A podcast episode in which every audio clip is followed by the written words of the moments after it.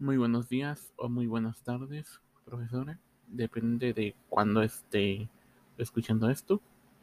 Pues este audio es para la tarea que nos dejó de los de decir las definiciones de los cinco términos que escogimos tanto en inglés como en español.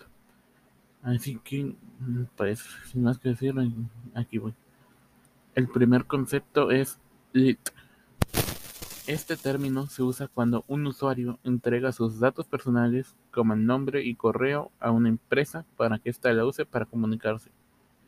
This term is used when a user delivers, their person, personal data, data such as name and Gmail to a company so that it can use it to communicate.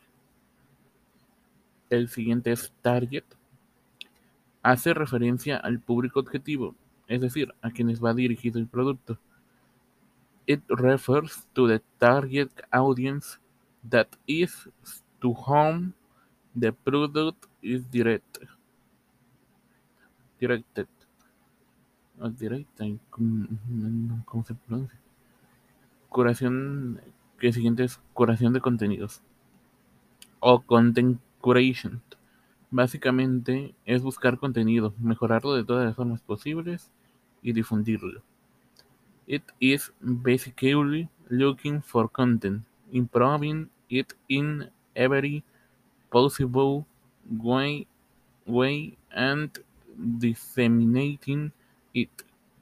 Hosting es el lugar en donde se encuentra alojado su sitio web para que pueda mostrarse en Internet. It is the place where your website is hosted, so that it can be displayed on the Internet. Sitemap. El sitio de mapa o sitemap es una lista de todas las URL, que cuenta una web y el orden de las mismas. The map site is a list of, of all the, the URLs that a web has and the order of them. Y sin más que decir, hasta aquí dejo este audio. Y, es, y gracias por quedarse a escucharlo hasta el final.